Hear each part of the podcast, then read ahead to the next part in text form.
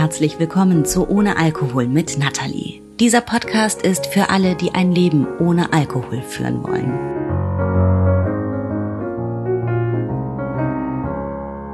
Ich war eines dieser Mädchen, das alles hat. Ich war gut in der Schule, ich hatte die tollsten Klamotten, einen süßen Hund und ein wunderschönes Zuhause. Ich war immer gut gelaunt und ich war bekannt für meine Lachanfälle. Wenn ich angefangen habe zu lachen, dann mussten alle mitlachen. Ich kam gut mit meinem Bruder klar und ich hatte ein harmonisches Verhältnis zu meinen Eltern. Sie vertrauten mir. Sie nahmen mich in den Arm und zeigten mir die Welt. Ich durfte jedes Instrument lernen, das ich gut fand, jeden Sport ausprobieren, der mich reizte, und jedes Buch kaufen, das mich interessierte. Ich hatte sehr viele Freunde und fast noch mehr Verehrer. Es gab Zeiten, da war es für mich völlig normal, dass ich nach Hause kam und ein Liebesbrief im Briefkasten lag. Ich strotzte vor Selbstvertrauen. Ich habe mich einfach nicht in Frage gestellt. Ich habe einfach gemacht, was ich für richtig hielt und worauf ich Lust hatte. Und was ich auch machte, es funktionierte. Nie im Leben hätte ich mir vorstellen können, dass es mal anders sein könnte. Dann kam die Pubertät und nahm mir die Leichtigkeit. Es war so, da kam eine neue Ebene hinzu. Ich war plötzlich nicht mehr, ich wollte sein, und zwar vor allem eines, erwachsen, erwachsen um jeden Preis. Ich traf ältere Jungs und Männer, ich rauchte meine ersten Zigaretten und trank meine ersten Gläser Weißwein. Es schmeckte mir, ja, aber vor allem, weil er nach großer, weiter Welt schmeckte. Und nach der verzehrte ich mich geradezu. Ich wollte sie erobern. Und wenn ich mir vorstellte, wie das aussieht, wenn ich die Welt erobere, dann hatte ich immer ein Glas Wein in der Hand. Immer diesen gläsernen Stiel zwischen den Fingern. Ich dachte einfach, das gehört dazu. Ich führte tiefgehende Gespräche mit durchgestrecktem Rücken und überschlagenen Beinen, Zigarette links, Weinglas rechts, eingepackt in diese warme, kultivierte Watte.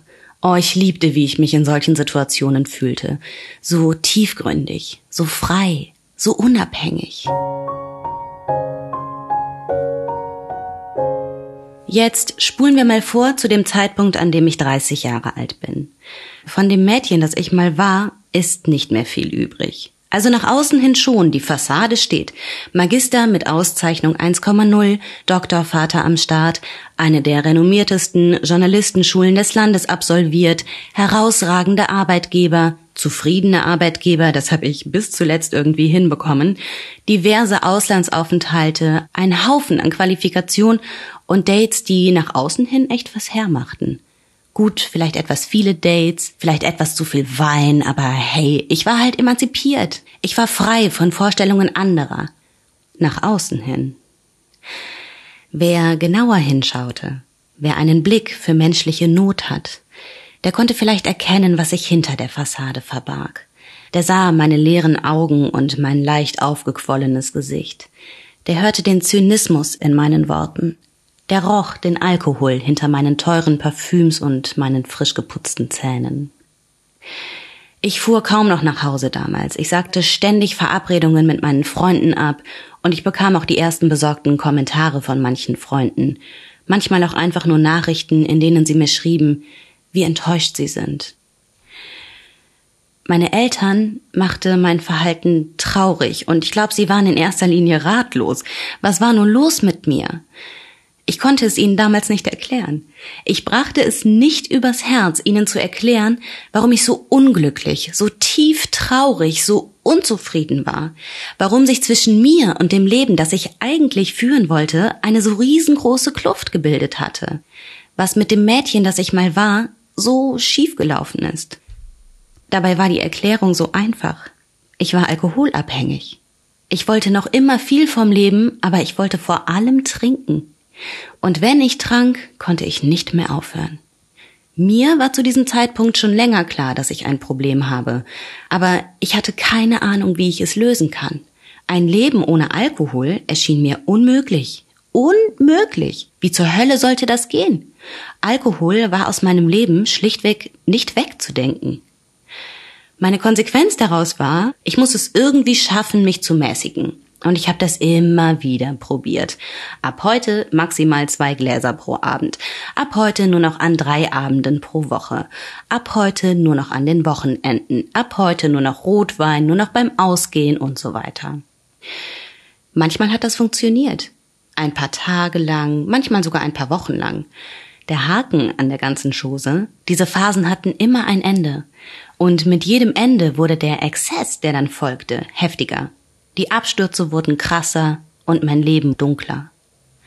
Das Paradoxe daran ist, letztendlich haben diese ganzen Versuche, meinen Alkoholkonsum zu kontrollieren, zu nichts anderem geführt als dazu, dass der Alkohol die Kontrolle übernommen hat. Der hat mein Denken bestimmt, der hat meinen Alltag diktiert, organisiert, indirekt hat er meine Lebensplanung übernommen. Was aber noch viel schlimmer war, er veränderte meine Persönlichkeit. Er ließ sie verkümmern. Ich war nicht mehr witzig, nicht mehr fröhlich. Ich war abgeklärt, unzuverlässig, unsicher und extrem empfindlich. Ich hätte jederzeit problemlos anfangen können zu weinen. Und in mir war so eine tiefe Sehnsucht, so eine Melancholie, von der ich irgendwann tatsächlich dachte, dass sie Teil meines Charakters ist. Dass ich nicht mehr nach Hause fuhr zu dieser Zeit, das lag daran, dass ich dort nicht in Ruhe trinken konnte. Dass ich Verabredungen mit meinen Freunden absagte, das lag daran, dass mir meine Freunde nicht mehr so wichtig waren. Wie alles andere, worauf ich mal Wert legte. Das, was ich eigentlich interessant finde, das fand ich plötzlich nicht mehr interessant. Die meiste Zeit über erschien mir eigentlich alles schrecklich belanglos. Ich hatte keine Lust mehr auf mein Leben. Wenn morgens der Wecker klingelte, dann dachte ich nur, nein, Nein, nein, ich will nicht. Ich kam kaum noch aus dem Bett.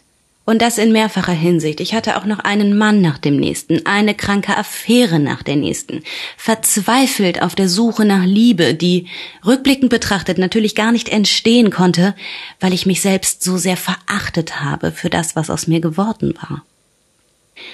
Manchmal, an nüchternen Tagen, die es ja immer noch gab, wenn ich für die Arbeit an einem Thema saß, das mich faszinierte, oder wenn ich jemanden kennengelernt hatte, der mich wirklich beeindruckte, dann kam dieses Mädchen von früher noch durch. Diese Lebenslust, diese Begeisterung. Aber das war nie pur. Ich hatte immer schon diese Ahnung im Bauch. Ich wusste intuitiv, die Lehre ist direkt um die Ecke. Diese Hoffnungslosigkeit, die kommt wieder. Ich wusste das. Und sie kam auch immer wieder genauso wie das nächste Glas in meiner Hand. Bis zu diesem einen Morgen, der gar nicht so besonders anders war als all die anderen verkaterten Morgen. Übrigens, ja, der Plural von Morgen ist Morgen, das habe ich nachgeguckt.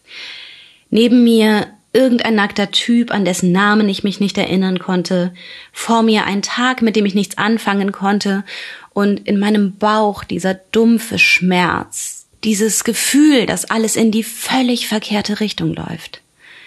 Das war alles nicht neu, aber an diesem Morgen war es zu viel. Es gab da keinen Paukenschlag, es gab keine Erleuchtung oder so. Dieser Morgen war eher das Resultat vieler falscher Tage. Ich war so müde, ich war so leid, mich so zu fühlen, und ich wusste, endlich, der einzige Weg, das zu ändern, ist der, von nun an ganz auf das Trinken zu verzichten. Und dann tat ich das, was ich immer mache, wenn ich etwas vorhab und keinen blassen Schimmer davon, wie das geht. Ich besorge mir Literatur und ich besorge mir Podcasts. Das erste Buch, das ich las, war Nüchtern von Daniel Schreiber. Der erste Podcast, den ich zu dem Thema fand, war The Bubble Hour. Das ist ein US-amerikanischer Podcast, in dem Frauen über ihre Alkoholsucht berichten und darüber, wie sie sie überwunden haben. Ich habe jede einzelne Folge gehört. Ich ging in die Berge, ans Wasser, in den Wald, sobald ich konnte, ging ich raus, lief und hörte zu, was diese Frauen mir erzählten. Und ich habe gemerkt, ich bin nicht allein. Ich habe gemerkt, es ist möglich und ich habe Verbündete. Es gibt Menschen, die genau das gefühlt haben, was ich gerade fühle. Es gibt Menschen, die mich verstehen. Das war ein Meilenstein für mich. Und ich kann mich noch genau an diesen einen Samstag erinnern, als ich mit einer Folge The Bubble Hour im Ohr hoch zur Frasdorfer Hütte gewandert bin und dachte, ich will auch dazu beitragen, dass diese Geschichten erzählt werden. Dieser Morgen, an dem ich die beste Entscheidung meines Lebens traf, ist jetzt über drei Jahre her. Es war der 18. Juli 2016. Seitdem hat sich mein Leben so radikal zum Guten gewandelt, dass ich es manchmal selbst kaum fassen kann. Ich habe einen Mann kennengelernt und geheiratet, den ich so sehr liebe, schätze und dessen Anwesenheit ich unglaublich genieße. Ich habe eine Tochter zur Welt gebracht, der ich ein stabiles Zuhause bieten kann. Ich bin klar, gesund, topfit und trage, ich glaube, drei oder vier Kleidergrößen weniger als zu Alkoholzeiten. Ich bin finanziell unabhängig und beruflich könnte es gerade auch nicht besser laufen. Was aber viel wichtiger ist, das Urvertrauen meiner Kindheit ist zurückgekehrt. Ich weiß jetzt wieder, dass alles möglich ist. Und zwar nicht nur theoretisch, ich weiß das wieder. Ich wache morgens auf und ich freue mich auf den Tag. Ich habe so Bock auf mein Leben. Ich denke heute ganz oft, wow, so habe ich mich früher gefühlt als Mädchen. Mit einem entscheidenden Unterschied. Heute weiß ich das wirklich zu schätzen. Ich habe lange überlegt, ob ich diesen Podcast starten soll. Mein Mann und ich, wir haben uns kennengelernt, da war ich vier Monate abstinent. Ich habe ihm nach einer Woche von meinem Alkoholproblem erzählt. Habe gesagt, okay, pass auf, so sieht's aus. Kommst du damit zurecht? Und es war ziemlich schnell klar, er kann das handeln. Und in der Sekunde, in der das klar war, habe ich schon angefangen, von diesem Podcast zu reden. Aber das war damals alles noch sehr abstrakt. Ich hätte im Leben nicht gedacht, dass ich mich das mal traue. Und ich habe es auch unzählige Male abgehakt. Aber mein Mann hat nicht locker gelassen. Der hat immer wieder mal gefragt, so alle paar Wochen, du, was ist eigentlich mit deinem Podcast? Und ich habe immer wieder gesagt, so, ja, ja, mal schauen. Vor einem Jahr war es dann soweit. Da war ich dann irgendwie so mit mir im Reinen, dass klar war, ich muss das jetzt machen. Ich muss mir ein Herz fassen. Das ist einfach zu wichtig. Und an dieser Stelle ganz kurz, danke, Stefan, dass du mich immer wieder daran erinnerst, was ich wirklich für sinnvoll halte. Diesen Podcast halte ich für wirklich sinnvoll. Mein Konzept sieht folgendermaßen aus. In Ohne Alkohol mit Natalie kommen Menschen zu Wort, die dich dazu ermutigen, ein Leben ohne Alkohol zu führen. Das können Menschen sein, die sich mit den Auswirkungen von Alkohol auf unsere Gesellschaft, unsere Gesundheit oder unsere Wirtschaft auseinandersetzen. Oder Menschen, die erzählen, wie es ist, mit einem alkoholabhängigen Angehörigen zu leben. In erster Linie aber sind es Schicksalsgefährten, Personen, die selbst ein Alkoholproblem hatten und geschafft haben, es zu überwinden. Diese Reihe startet mit Daniel Schreiber. Das ist der Schriftsteller, den ich eben erwähnt habe, dessen Buch mir damals vor über drei Jahren als erstes in die Hände fiel.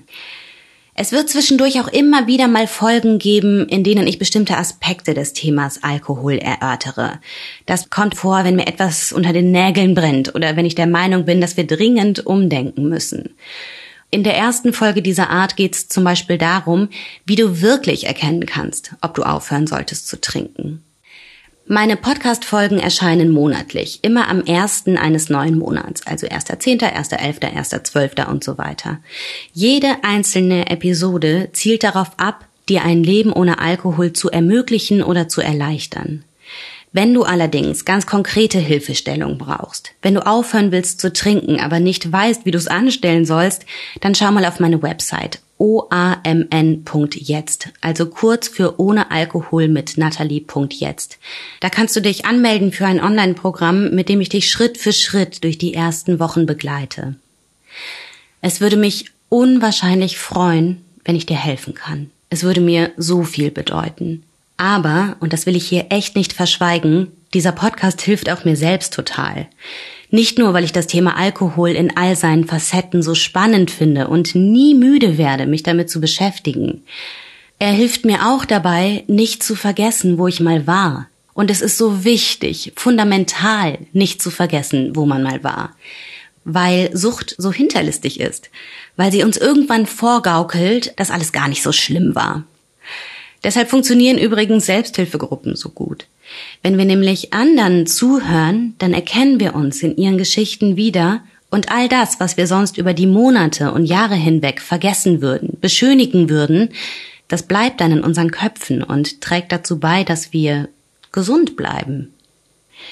Falls du gerade da stehst, wo ich stand, falls es dir gerade unmöglich erscheint, ein Leben ohne Alkohol zu führen, dann versichere ich dir, es ist möglich. Es ist nicht einfach am Anfang, aber es ist möglich. Du brauchst keine Angst zu haben. Du kannst das schaffen. Das, was auf dich wartet, das Leben, das auf dich wartet, das ist so schön, so klar, so wunderbar, dass es dich umhauen wird. Und jetzt, lass uns dafür sorgen, dass es beginnt. Mein Name ist Nathalie Stüben. Danke fürs Zuhören.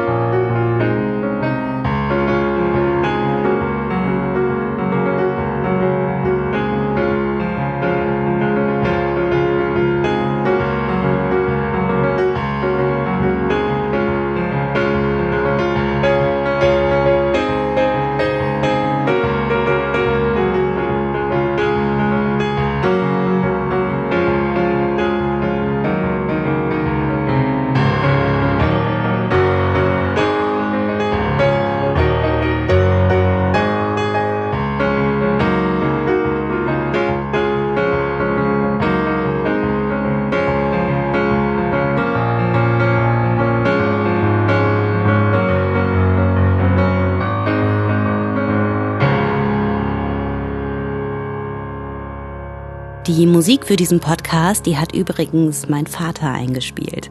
Ich kenne dieses Stück, seitdem ich denken kann und ich liebe dieses Stück, seitdem ich denken kann. Danke, Papa, dass ich es hierfür verwenden darf. Und nicht nur dafür danke, danke auch für alles andere.